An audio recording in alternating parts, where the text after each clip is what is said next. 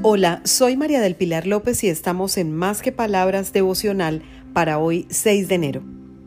Perdona, porque si perdonan a otros sus ofensas, también los perdonará a ustedes su Padre Celestial.